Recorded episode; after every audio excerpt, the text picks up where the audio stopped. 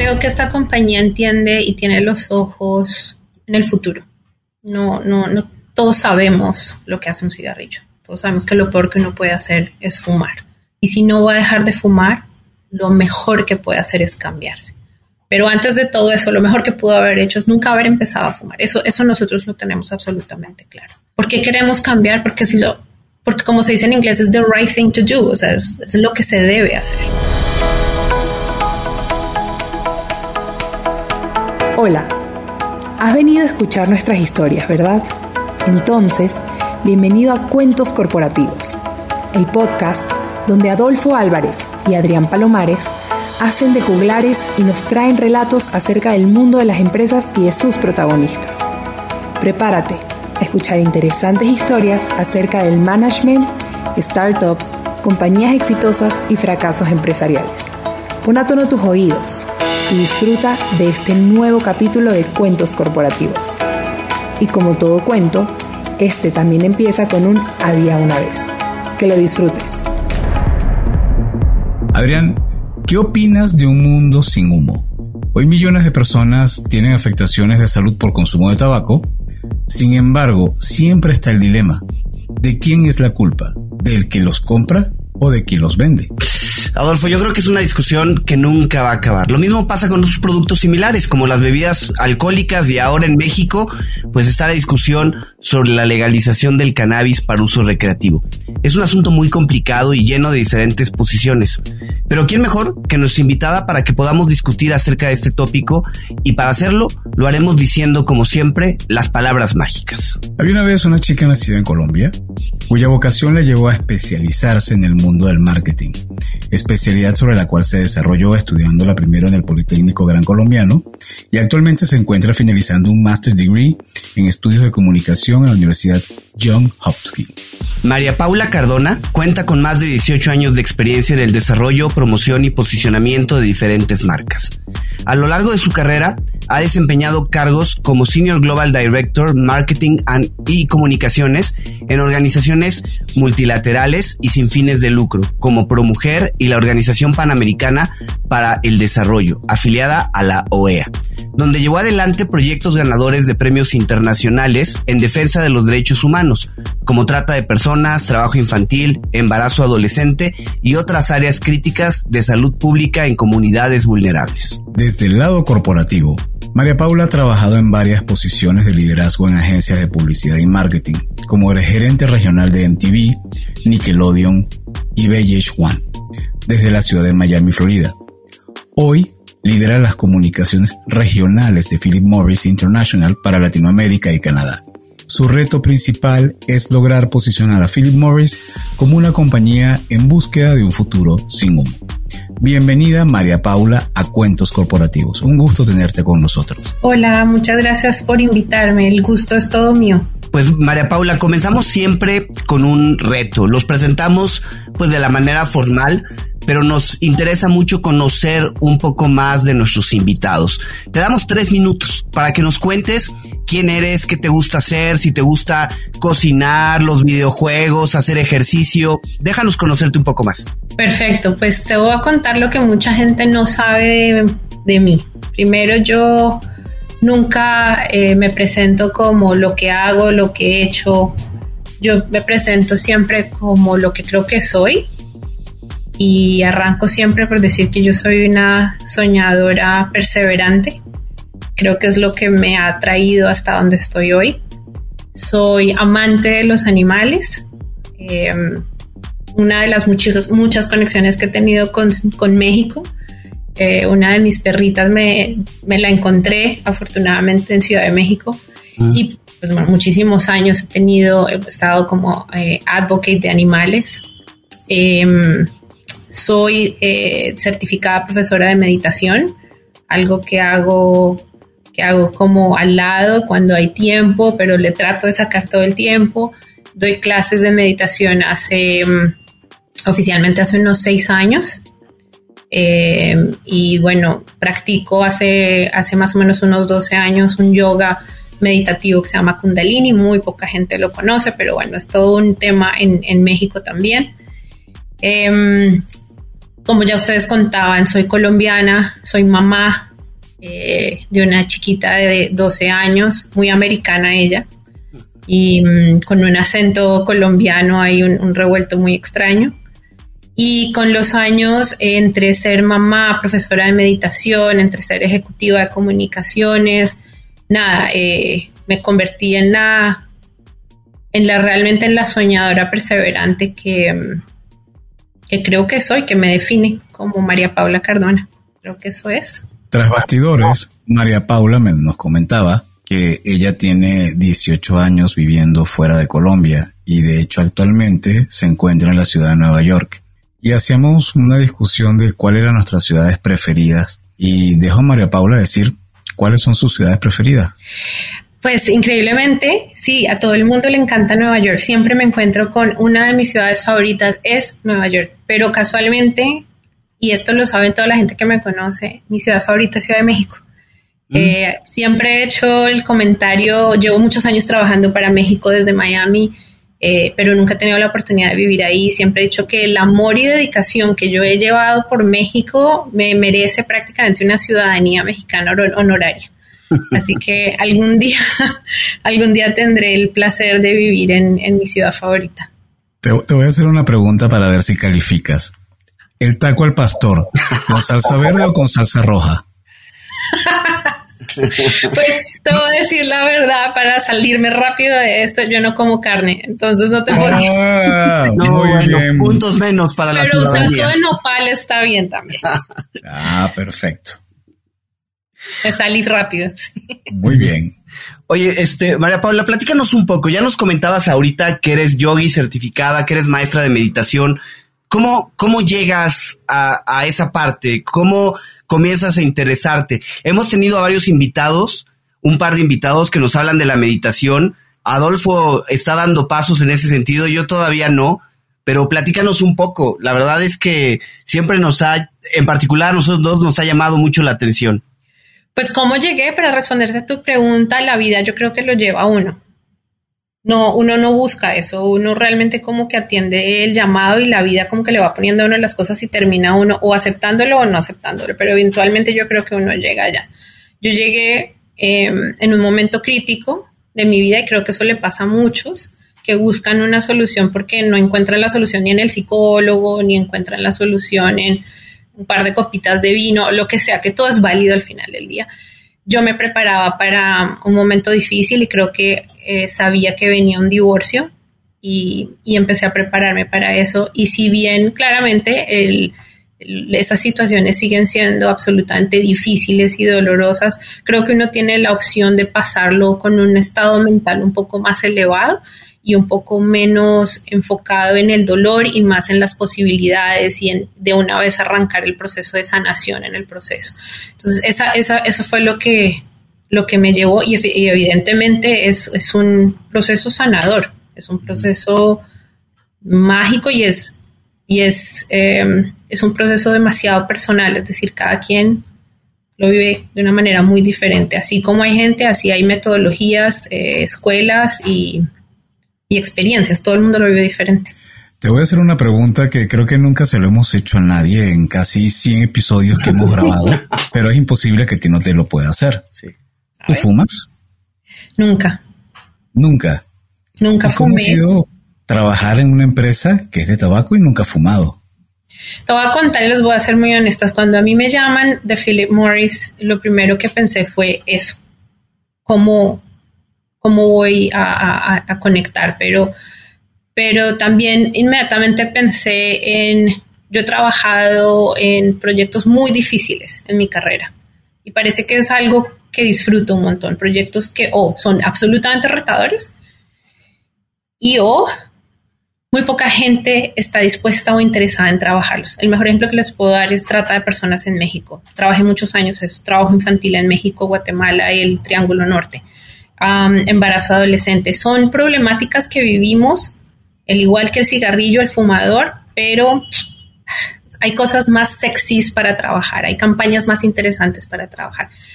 Pienso que es un llamado, pienso que es algo a lo que nunca le he tenido miedo a los retos y cuando me llaman de Philip Morris y me explican, esto no tiene nada que ver con tabaco. De hecho, es probablemente una de las revoluciones de la industria más importantes vamos a dejar los cigarrillos atrás.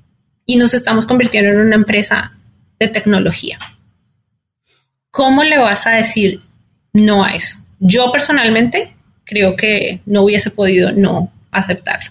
Entonces el reto es por otro lado, el reto es, y tiene mucho que ver con mi experiencia, es cómo transformas una industria, cómo comunicas un mensaje absolutamente complicado, cómo hablas con gente que no necesariamente está dispuesta a escucharte.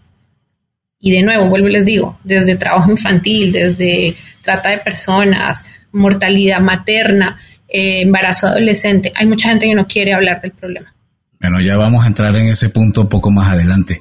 Pero adelante, Adrián. Sí, oye, María Paula, a ver, eh, tenemos la creencia de que la industria del tabaco es una industria eh, liderada mayoritariamente por hombres. ¿Cómo ha sido tu experiencia en este sector tradicionalmente masculino? Mira, casualmente hace unos minutos antes de conectarme estaba trabajando en un tema de mm, percepciones y uh, cómo las percepciones pueden afectar una visión de muchas cosas y uno puede estereotipar, si se puede decir esa palabra, eh, muchas cosas basadas en la experiencia que uno tiene, en cosas que uno escucha, pero no necesariamente son reales. Ahora, yo llevo dos años en esta industria. En dos años hemos pasado de tener en una, en una compañía de 78 mil empleados, pasamos de tener 36% de mujeres a casi 40% de mujeres, no solamente tenemos mujeres, sino mujeres en cargos de liderazgo. Eh, hay mujeres en en esta, en esta compañía en todas las áreas, médicas, científicas, politólogas, comunicadoras, em, y, la verdad que el balance que intencionalmente la compañía ha buscado encontrar es, evidente. Entonces, para responder a tu pregunta, yo no he sentido un golpe. Yo no he sentido que es una industria donde llegas y no ves una mujer sentada en la mesa, todo lo contrario. Eh, está, pienso yo que muy bien pensado, muy bien medido, muy bien balanceado.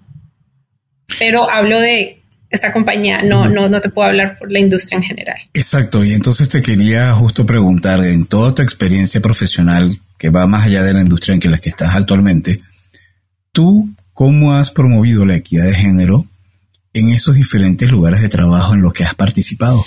Bien, les voy a contar cómo aprendí yo a ser inclusiva en este aspecto. Y como muchas historias, como dirían los cuentos corporativos, esto arrancó o esto, esta historia empezó sufriendo mucho, pasando por momentos supremamente difíciles en otras industrias. Pasé relativamente por dos o tres industrias, comunicaciones, publicidad y entretenimiento porque pasé de televisión básicamente después a multilateral. Son industrias donde generalmente hay muchas más mujeres, comunicaciones, publicidad y demás, pero son como de una mentalidad mucho más antigua de cutthroat, eh, de, de tirar, de, sabes, de competencia dura y cruda y fue una experiencia absolutamente difícil para mí y me dejó marcada. De ahí yo de nuevo, creo que sin saberlo fueron aprendizajes que después validé con yoga o con meditación. Usted tiene dos opciones. Usted puede repetir los errores de los demás o usted puede decidir hacer todo lo opuesto. Y yo decidí hacer todo lo opuesto. Entonces mi inclusión es desde las cosas más pequeñas hasta cosas más grandes y más tangibles, como por ejemplo trabajar activamente por las mujeres, la inclusión financiera, equal pay, em, brechas de género, por, eh, de nuevo, todas las, otras em, eh, campañas y, movimientos que ya les expliqué. Pero uno también, uno no necesita estar metido ahí para hacer el cambio. Yo les contaba en una, en una conferencia que tuve hace poco que mi perspectiva es tan sencilla como esta. Usted, una persona en una posición como la mía, ustedes se han encontrado que seguramente hay una persona que está en la esquina, muchas veces es una mujer, en la sala de juntas, está callada eh, y uno sabe que tiene mucho que decir, pero no se atreve desde pequeñas cosas así, de darle el espacio, de ayudarla a salir de, la esquina, de hacer silencio, así sea entre 5 a 10 segundos para darle la palabra a que presente sus ideas y hacerla sentir cómoda a que hable. hacer que los demás respeten que está hablando. Esos, esas pequeñas cosas hacen una diferencia que ustedes no se pueden imaginar en una sala de juntas. Porque muchas veces lo que yo también me he experimentado, y no, no lo he experimentado necesariamente en Philip Morris porque no es así, pero en organizaciones que en el pasado han sido mayormente dirigidas por mujeres, me he encontrado con que a veces las mujeres son más duras con otras mujeres. Y ahí es donde yo decidí, esto no lo voy a hacer, esto no lo voy a repetir. Y es mi labor diaria, es casi mi mantra, ayudar a que estas mujeres que no se sienten cómodas, pero que son brillantes y que tienen todas las ganas de salir adelante y que tienen la inteligencia, el conocimiento y, y las ganas, y solo les falta ese empujoncito, ahí es donde hay que estirar la mano y decirle, ven, cuéntame, háblame, explícame tú, ¿por qué tú no me presentas la estrategia? Porque yo sé que tú la hiciste y la está presentando otros. Son, son esas pequeñas cosas que creo que cambian, si no la vida, le cambian el día a una persona. No sé si les hace sentido, pero... No, sí, totalmente. La verdad es que totalmente y es muy claro que eh, avanzando cada uno con nuestro granito de arena, pues logramos hacer esos cambios y a veces tiene que ver solo con darle participación a alguien en una, en una reunión y todo esto. Oye, eh, en, en ese sentido, llevas dos años trabajando en Philip Morris. ¿Qué nos podrías platicar? ¿Cuáles han sido tus mayores desafíos en, en esta industria? Desde mi posición y desde mi, desde mi cargo hacia afuera, ¿te refieres? Em, mi, trabajo todos los días es ayudar a crear un entorno favorable mediático donde se puedan hablar, se puedan tener conversaciones en donde uno le pueda explicar a los adultos fumadores que existe, o sea, que adultos fumadores que de otra manera van a seguir fumando, que existen opciones, que hay alternativas menos dañinas que están soportadas por la ciencia y que están a su disposición. Ese es uno de mis retos más grandes, porque es un reto complicado por lo que les decía antes, hay gente que no está dispuesta ni siquiera a tener una conversación percepciones, actitudes, em, historia, eh, cargas emocionales. Todo eso afecta la capacidad de tener una conversación como la que estamos teniendo ahora. Eh, y nos hemos dado cuenta que cuando alguien está dispuesto a escuchar, entiende que hay ciencia detrás de todo lo que estamos haciendo. Que hay personas acá que han perdido familiares por estas enfermedades y que saben que este es prácticamente una oportunidad de tener un impacto grandísimo en términos de salud pública en un futuro, si logramos cambiar, si logramos dejar los cigarrillos atrás. son muchos años, son muchos años. y, y, la duda, María Paula, es, cuéntanos por qué se da esta reflexión y este interés en hacer este cambio en el modelo de negocio de una compañía que, que por muchos, muchísimos años se ha destacado por producir tabaco. ¿Por qué se dio? Creo que esta compañía entiende y tiene los ojos en el futuro. No, no, no todos sabemos lo que hace un cigarrillo. Todos sabemos que lo peor que uno puede hacer es fumar. Y si no va a dejar de fumar, lo mejor que puede hacer es cambiarse. Pero antes de todo eso, lo mejor que pudo haber hecho es nunca haber empezado a fumar. Eso, eso nosotros lo tenemos absolutamente claro. ¿Por qué queremos cambiar? Porque si lo, porque como se dice en inglés, es the right thing to do, o sea, es, lo que se debe hacer. ¿Cómo lo estamos haciendo? Décadas, billones de dólares en investigación, eh, tecnología, la mejor gente disponible en el mercado para poder transformar una industria. Em, sí, entiendo que hay un, peso, una historia, como les decía, un tema emocional frente a esto pero es algo que hoy en día la tecnología nos permite. Entonces, si existe reducción de daño es aceptable, por ejemplo, en economías como los vehículos, en donde estamos activamente moviéndonos de vehículos de combustión a vehículos electrónicos y eso está bien aceptado. Hay muchísimas más ejemplos en, la en industrias que se están moviendo porque es the right thing to do. Tenemos que hacer esto la tecnología está y aplica también para, para tabaco. Y como les digo, en este momento podemos contribuir a que sea uno de los mayores avances en salud pública en este siglo. Pero somos pioneros, entonces, como siempre, hay que abrir camino. María Paula, eh, si lo mejor, como nos has dicho, es no dar ese paso para fumar o dejar de fumar, ¿dónde se ve Philip Morris en este entorno? ¿Cuál es el papel que quiere jugar transformando la industria? ¿Ya no va a ser cigarrillos? ¿O, qué, es el, qué es lo que sigue para ustedes, para Philip Morris? Mira, eh, la mentalidad es ser una empresa completamente diferente de alternativas de nicotina. Eh, el cigarrillo, nosotros lo hemos dicho, nuestro presidente lo ha dicho en muchísimas oportunidades, la idea es que el cigarrillo se quede en el pasado, que en, lo más pronto posible podamos no producir cigarrillos. Ahora, hay muchas cosas que están pasando en este momento en la compañía, eh, de las cuales pues todavía no puedo hablar en términos de hacia dónde va, pero más allá de la nicotina, hay otras opciones de negocio y lo que te puedo decir en este momento es una empresa, una empresa que se está transformando en una empresa tecnológica. Y es todo lo que te puedo contar por el momento. Ok, te voy a hacer una pregunta que por supuesto tienes toda la libertad de no responder, pero sí nos ha llegado mm, mails, este, newsletter, sobre todo de negocios, que incluso hablan o se ha rumorado, se ha hecho rumor la posibilidad de que Philip Morris invierta en cannabis, en la producción y de, este tipo de, industria recreativa. ¿Es factible algo así? Sé que hay noticias y, rumores al respecto, pero no, no, no, te podría comentar nada puntual sobre el tema. De acuerdo. Y tecnológicamente dijiste que eran una empresa de tecnología. Eh, y, me queda claro que Tesla cambiando el vehículo a, eléctrico y muchos otros aditamentos más, es una empresa de tecnología. ¿Por qué piensas o por qué mencionas que Philip Morris es una empresa de tecnología? Estamos convirtiéndonos, estamos dando el paso, estamos en el proceso de transformación. La transformación toma años. Nosotros empezamos por investigar e invertir en desarrollo e investigación y en eso llevamos 14 y 15 años. Eh, estamos en el proceso hacia allá.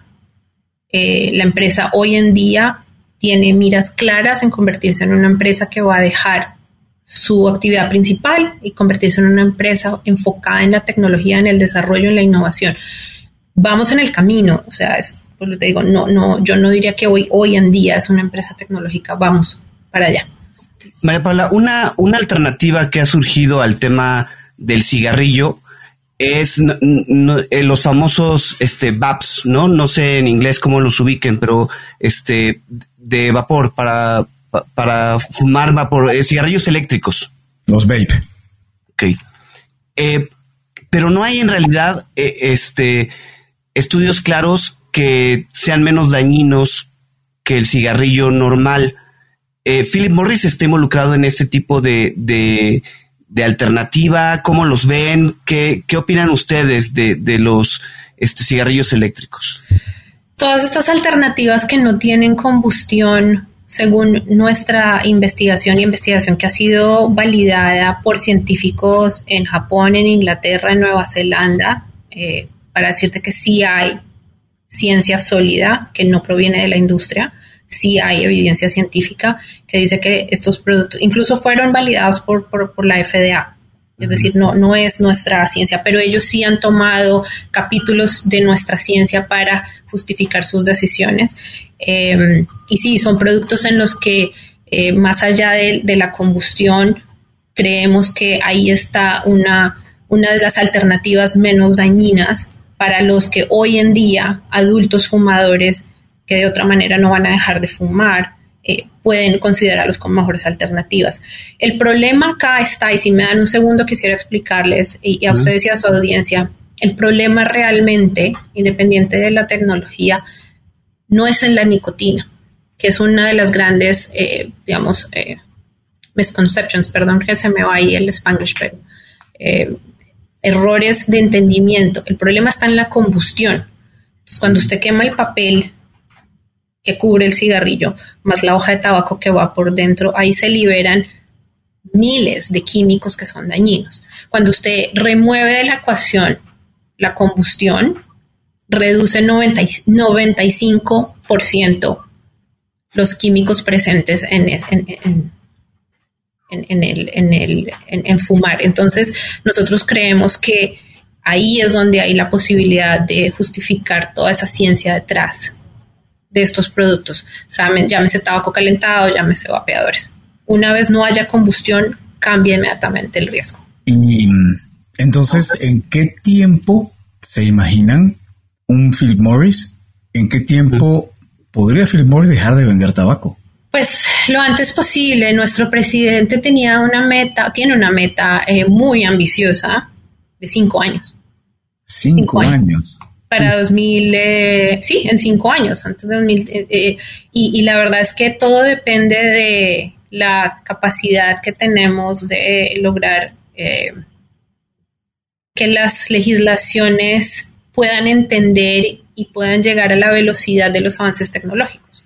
Entonces, pues eh, nosotros tenemos toda la disposición, toda la disponibilidad eh, y la, disponibilidad y, la, y el conocimiento y la ciencia para hacerlo. Pero, pero todo, todo depende del balance que haya con, con la parte legislativa. Pero bueno, ese es otro rollo que no. Y que depende mucho, cambia mucho en cada, en cada país y además eso también tendrá un impacto económico en, en, varios países porque buena parte de impuestos entran por esa vía, ¿no? No digo que, que sea el porcentaje mayor, evidentemente, claro que no, pero, pero era algo donde normalmente ya estaba como decretado y si ahora vienen a, a, a, la, a dis, a diseminar, a eliminar el producto de tabaco, bueno, me imagino que los países tendrán que acoplarse y prepararse, que por otro lado, me imagino que tendrá un elemento muy positivo porque entonces menos impacto en el gasto de seguro social, en hospitales, en una serie de, afectaciones y sobre todo ahora que estamos en COVID, donde lo menos que se recomienda es fumar, por supuesto, ¿no?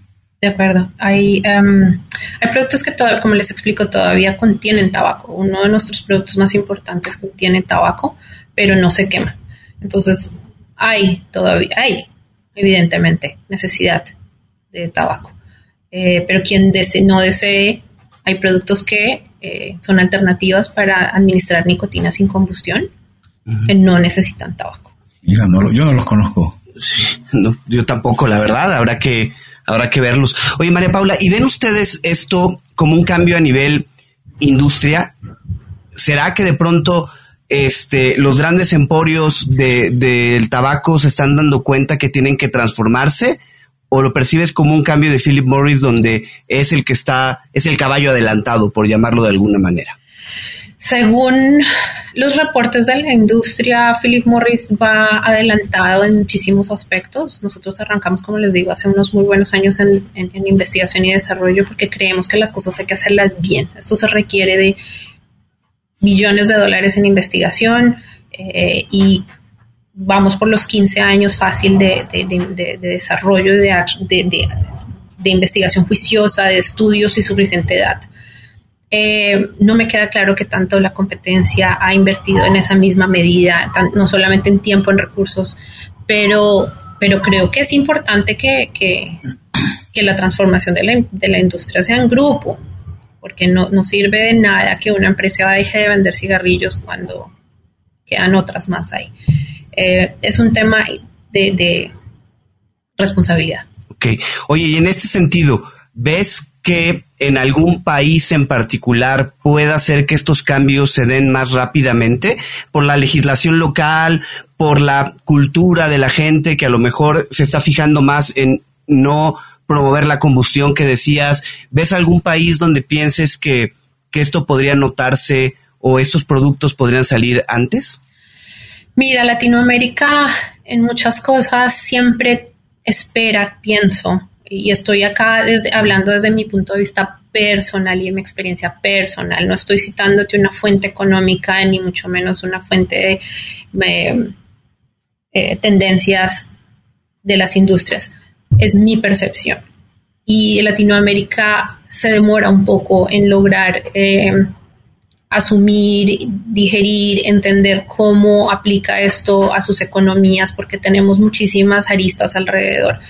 En este momento Inglaterra, Japón, Nueva Zelanda eh, son países que han tomado esto muy en serio y han regulado estos productos de una manera diferenciada, acorde al nivel de riesgo, o sea, no puede ser igual una cosa que hace tanto daño una cosa que no hace tanto daño. Entonces, han tomado eh, medidas apropiadas para que el fumador adulto tenga opción de educarse, uno, y dos, tener a mano o acceder a los productos que son mucho menos dañinos. Ahora, estos productos no son libres de riesgo, es importante decirlo.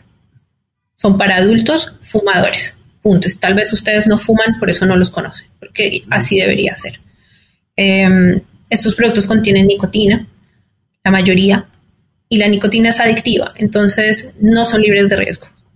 Pero es importante que para una persona que de cualquier otra manera va a continuar fumando, sepa que existen estas alternativas y tiene la posibilidad de hacer una transición.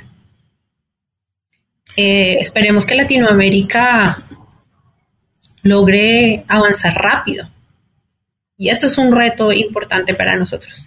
En, algún momento he tenido contactos con ejecutivos de Diallo y me ha llamado la atención cómo ellos han desarrollado campañas para apoyar sobre todo a los restaurantes, a los bares, a identificar a personas que están tomando de más y cómo eh, eh, los ayudan a decirles no tomes una copa de más, déjalo hasta acá, toma un taxi, no te no manejes, eh, procura tener un conductor designado, incluso hasta, hasta generan premios para aquellos meseros o aquellos responsables de restaurantes que ayudan a las personas a evitar salir en estado de ebriedad y que puedan cometer un accidente y todo lo demás, ¿no? Ahora, todo, hago toda esta referencia porque tú en tu posición de comunicación tienes un rol pesadísimo, bueno, pesadísimo, más bien importantísimo en esto que has estado comunicando, que nos has estado, nos has estado compartiendo. ¿Tienes pensado desarrollar alguna actividad en particular para entonces crear conciencia de no fumar? O sea, que Philip Morris le diga a la gente, no fumes, ¿eso podría pasar? Eso pasa y lleva pasando desde el año 2018. Eh, nuestra campaña global se llama Unsmoke y Unsmoke lo tradujimos en México como Futuro sin humo, en el resto de Latinoamérica como Sin humo, por favor. Y son esfuerzos eh, masivos para enseñarle a la gente por qué tiene que dejar de fumar. Y si no va a dejar de fumar, de nuevo, porque nosotros también escuchamos a los fumadores, o sea, ser fumador eh, con base, y de nuevo les digo, yo no fumo, pero con base en, el, en la investigación que hay, con base en todos los, los datos que tenemos, no es fácil. No. Entonces tampoco se trata de darle la espalda a la gente y decir, tenaz, ¿cómo fumas?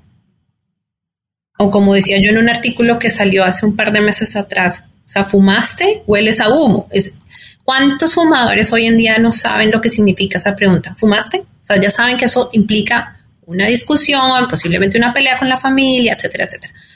No es fácil.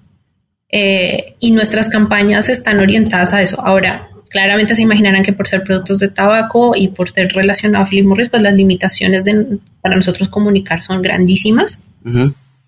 Entonces, luego les digo, espacios como este son inmensamente valiosos y los agradecemos un montón porque amablemente nos están escuchando, nos están dando un espacio para decirles por qué, para qué, cómo, cuándo estamos haciendo las cosas. Normalmente no se nos da este espacio.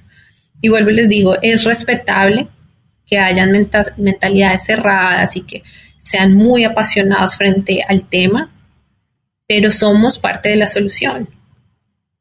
La misma manera que eh, las empresas de licores están haciendo lo que acabas de describir, de la misma manera que hace décadas las empresas de automotor, eh, la industria automotriz instaló sí o sí cinturones de seguridad, de la misma manera que usamos todos los días bloqueador solar. La mentalidad de reducción de daño existe hace muchísimo tiempo, pero yo pienso que el gran problema acá es que invertimos mucha pasión y algunas veces odio en, contra esta industria y no se le permite avanzar. Entonces, ¿por qué no nos devolvemos a lo básico, a la ciencia? A la ciencia, los números no mienten. La ciencia es sólida, es válida, es em, peer reviewed. eh, ha sido revisada por independientes.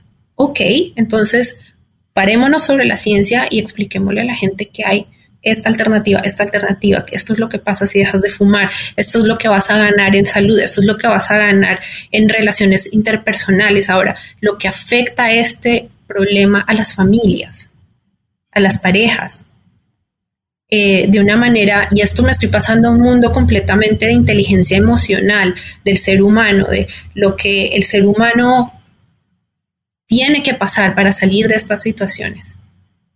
Este es un acompañamiento que nosotros estamos dando desde hace un buen tiempo, explicándole a la gente por qué es mejor que consideren estas opciones. Pero hay mucho alrededor.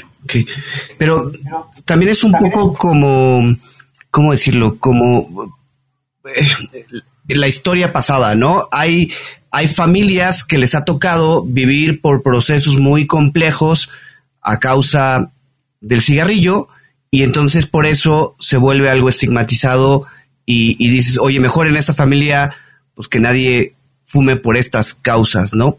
Y eh, creo que también es un poco como la obesidad, que de pronto comienza a estigmatizarse, a, a marcarse y, y, bueno, eh, habría que conocer un poco de qué alternativas pueden haber y el grado de daño que esas alternativas pudieran generar. Porque algo que, que, pasaba es que parece que al principio, cuando el cigarrillo se promovía totalmente, abiertamente en televisión y todo, como que ese daño no era tan evidente o no se hacía tan evidente. Creo que el hecho de hacerlo evidente ahora y hacer evidente para estas alternativas nuevas que tengan, eh, ayudaría a que se le quite ese estigma, ¿no? No sé qué opinas, María Paula.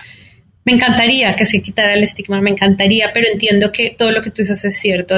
hay familias que han lidiado con esto y, y, la verdad, toda nuestra comprensión y nuestro respeto por lo que está, por lo que han pasado. Hay muchos, hay personas incluso en la compañía que te dicen por qué me uní a Philip Morris, porque perdieron un familiar, porque han visto familiares fumar sin parar y porque entienden que hoy en día muchas soluciones están en la tecnología y que quieren ser parte del cambio. Yo estoy aquí porque quiero ser parte del cambio, porque yo sé que en 20 años vamos a mirar atrás y vamos a decir, eh, sí, tenían razón, o sea, había, había que dejar los cigarrillos atrás. Yo, yo personalmente creo que, de nuevo, va a ser uno de los mayores avances en salud pública. En mi experiencia, desde campañas de impacto y cambio de comportamiento en otras industrias, no en otras industrias, en, en, problemáticas de salud pública, como les contaba antes, uno de los grandes problemas que yo encontré para poder solucionar el problema del trabajo infantil, para ponerles un, un punto que es importante en México, es que no necesariamente, si está en la agenda del gobierno, no necesariamente está en la agenda de las corporaciones y solo cuando hay alianzas público-privadas en donde está todos los recursos, el músculo financiero y el avance eh, tecnológico que puede proveer el corporativo y está en la agenda del gobierno, ahí es donde se pueden lograr cambios. Nosotros estamos dispuestos a hacer todo esto, pero el engranaje le falta una patica, entonces eh, sí se puede hacer y vuelvo y les digo, en 20, 30 años yo voy a estar absolutamente orgullosa de que estuve en una compañía que estaba absolutamente comprometida y que tenía una visión al futuro de que íbamos a lograr esto. Y volviendo al tema de mujeres, que no me lo están preguntando, creo que las mujeres somos absolutamente claves en estos procesos transformadores de las industrias. Y esta compañía ah, felizmente nos está dando ese espacio. Pero ¿por qué piensas y me parece, me parece excelente, pero me gustaría entender por qué específicamente las mujeres, qué están haciendo para hacer este motor de cambio. Pues mira, hay muchísima data sobre por qué las mujeres deben estar en procesos transformadores. Eh, desde la parte psicológica, desde la manera en que se toman decisiones, desde la manera en que se analizan y se hace el acercamiento a problemas. O sea, ustedes son absolutamente maravillosos, yo no digo que no, pero el, balance entre la manera en que una mujer asume un reto laboral eh, trae beneficios. Eh, de hecho, medibles económicamente. Em, como les digo, hace poco estaba escribiendo, trabajando en un documento sobre la importancia de temas que todavía hoy en día no podemos solucionar, como la brecha de pagos, de ingresos, la igualdad de pagos para las mujeres. Eh, está medido que hay países que tienen eh, la posibilidad de duplicar, triplicar su, su eh, PIB, donde las mujeres pudiesen tener exactamente el mismo pago de los hombres, o por lo menos similar. hay data que dice que de Naciones Unidas que dice que las mujeres invertimos hasta el 90% de nuestros salarios en nuestra familia versus el 35% que reinvierten los hombres de sus salarios en sus familias. Eso inmediatamente beneficia no solamente al país, a la comunidad, sino a la familia. Y de esa familia normalmente las mujeres benefician a los niños y los niños lo primero que hacen las mamás es asegurar la educación. Entonces estás prácticamente elevando a una familia de la pobreza en números tangibles cuando una mujer tiene una posición de trabajo estable y no solamente eso, sino que está pagada equitativamente, equiparablemente y justamente. Entonces, sí, es importante. Pero ¿qué recomendaciones entonces en el plano profesional le daría María Paula a mujeres que se estén escuchando para que puedan mm, hacer ese cambio? O sea, ¿cuál sería esa, ese adicional que debería ocurrir para aportar ese grano de arena y lograr que a nivel mundial o sobre todo en América Latina, esto se pueda lograr. Mire, señoras que me están escuchando, esto es dejar de pensar en el yo y empezar a pensar en el nosotras. No hay otra manera. Hay que pensar desde la inteligencia emocional. Esto no se puede, y pienso desde mi experiencia, no se puede asumir el cambio para las mujeres desde el ego. Eso tiene que verse desde la inteligencia emocional. ¿Por qué? Porque una vez nosotros entendemos que el éxito de una de nosotras es el éxito de todas, ahí es donde cambian las cosas. Creo que el mundo nos dio un cimbronazo de esos que dan los terremotos en Ciudad de México para que nos diéramos cuenta que estas cosas tenían que cambiar, la manera en que vivimos tenemos que cambiar, tenemos que cambiarla. Esta es una oportunidad para que nos demos la mano entre mujeres. Una cosa que aprendí y creo que fue lo que más, de las cosas que más me marcó, fue un estudio que se hizo en México en el año 2017 con un instituto mexicano, que se llama el Instituto Mexicano del Fracaso y hizo un, un, un, análisis sobre las razones por las cuales las mujeres, no a nivel corporativo, las mujeres de estratos un poco más bajos fracasan en sus emprendimientos. Y a mí me sorprendió, les puedo decir honestamente, me dolió el alma saber que una mujer no puede salir adelante porque simplemente no tiene apoyo de otras mujeres en su entorno.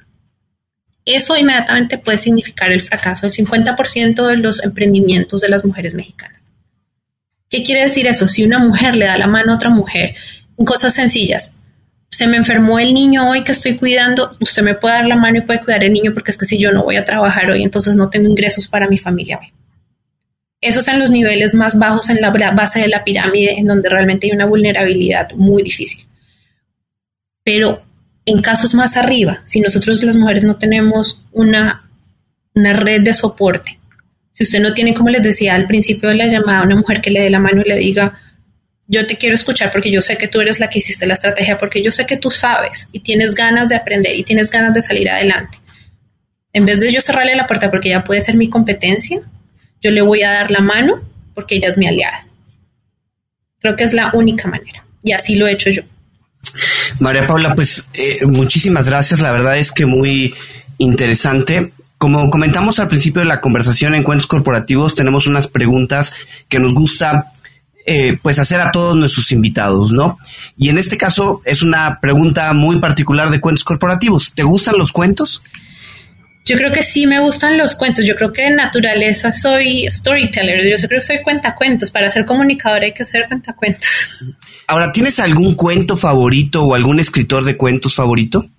Mira, ella es psicóloga investigadora, no es profesionalmente contadora de cuentos, pero es una de las mujeres que mejor storytelling tiene desde mi punto de vista. su nombre es Brené Brown. Increíble. Y su, sus historias sobre el poder de la vulnerabilidad han cambiado mucho de, la manera en que yo eh, me he acercado al mundo corporativo. Sí, definitivamente Brené Brown es, un ejemplo a seguir y tiene un podcast. Eh, creo que estábamos, la última vez que vimos el ranking, Adrián, estábamos por debajo de Brené Brown. Pero apenitas, apenitas. Pero apenitas. Estoy segura. Pero no, en verdad coincidimos totalmente contigo, una mujer excepcional. Y, y a nivel de libro, Ah, María Paula, ¿hay alguno que sientes que te haya marcado o que tú recomendarías basado en tu experiencia como un must a leer? Te voy a dar dos opciones para las personas que no son tan yogis y meditativas. Eh, y aunque creo que eso tiene mucho atrás de, eso, me, gusta, em, creo que el nombre es The Reason Why de Simon Sinek. creo que, que tiene desde otro, desde otro punto de vista cuenta eh, lo que yo pienso que lo que les dije, quién soy yo, cómo me veo yo. Yo soy una soñadora, perseverante con un propósito y creo que eso está perfectamente bien traducido al mundo corporativo en su libro. Pero para los que son un poco más eh, curiosos en el mundo del yoga y demás, este, hay un libro que se llama La cabaña, que tiene que tiene un punto importante y creo que también lo puedo traer perfectamente acá, es eh, la capacidad de ponerse en los zapatos del otro para poder trabajar en, somos y no en yo. No, trabajar solo desde el ego, sino desde la inteligencia emocional. Ese libro tuvo un gran impacto. ¿Alguna aplicación móvil o gadget tecnológico que recomiendes, ya sea en tu vida personal o en lo profesional? Eh, en la vida profesional, bueno, no lo usamos en Philip Morris, pero lo usé por mucho tiempo, se llama Trello. Mm, eh, o sea, mi vida no sé cómo hubiese funcionado sin eso. eh, sí, es como un, eh, no sé cómo se llamará, es como una agenda, calendario, to-do list, eh, life planner, una cosa así. y para la vida personal creo que Calm es una muy buena aplicación. ¿Hay, alguna aplicación en particular que uses para meditar? Yo, por ejemplo, uso Zen y uso... Calm es para, para meditar, Calm que acaba de comentar. Calm, no la conozco, conozco Insight Timer y Zen. Calm es para meditar entonces. Calm es para meditar, pero, pero es más como, digamos que yo la hemos usado, la he usado más como para, para lograr desconectarse un poquito antes de dormir. Ayuda un montón. Tienes, tiene, digamos que como playlists especiales para ayudar a dormir. Pero para meditar en realidad, eh, no, no, yo, yo personalmente no, no lo uso. Yo utilizo las técnicas Kundalini que son así de rápidas para meditar. En serio, ¿y te logras desconectar muy rápido? ¿Hay algún mantra que utilices y que puedas comentar? para mí la clave, y bueno, según los yogis, la clave es eh, los pranayams. La mente sigue la respiración. Entonces, si uno sabe qué respiraciones hacer, es mucho más fácil porque prácticamente los pranayams lo que hacen en términos prácticos es hiperventilar. Se oxigena el cerebro mucho más rápido y te sientes como si te hubieras tomado una copa de vino con tres minutos de respiraciones apropiadas. Si no logras oxigenar el cerebro lo más rápido posible, es muy difícil que puedas meditar. Y ese es el gran problema que tiene mucha gente, que piensan que se van a sentar, hacer así y poner una música. Y no, no se puede. la, química del cerebro tiene que estar balanceada para poder lograrlo y se hace con pranayams. Los pueden Google, eh, encontrar en Google, hay millones, millones de ejercicios de respiración. Perfecto. Oye, María Paula, ¿y mm, dos o tres empresarios latinoamericanos que consideres que están marcando tendencia actualmente y que Mm, es importante seguirlos? Bueno, una es absolutamente famosa, Paula Santilli, obviamente es una mujer eh, famosísima, la presidenta CEO de PepsiCo para Latinoamérica está basada en México, Argentina, una mujer brillante, eh, admirable. Una mujer que admiro mucho, no necesariamente tan famosa, pero yo diría que vale la pena conocerla por los ejemplos que hablamos acá. Se llama Catalina García y trabaja en una cervecera muy famosa y es la directora de los programas muy similares a los que acabas de mencionar ahorita. Eh, directora de Corporate Affairs para a nivel global para AB Bev, no sé si lo pronuncié bien, una colombiana maravillosa. Ok, María Paula, si alguien quisiera seguir con esta conversación, ¿dónde te puede contactar? ¿Dónde puede contactar a Philip Morris? Em, Philip Morris, Latinoamérica y Canadá me pueden contactar a mí.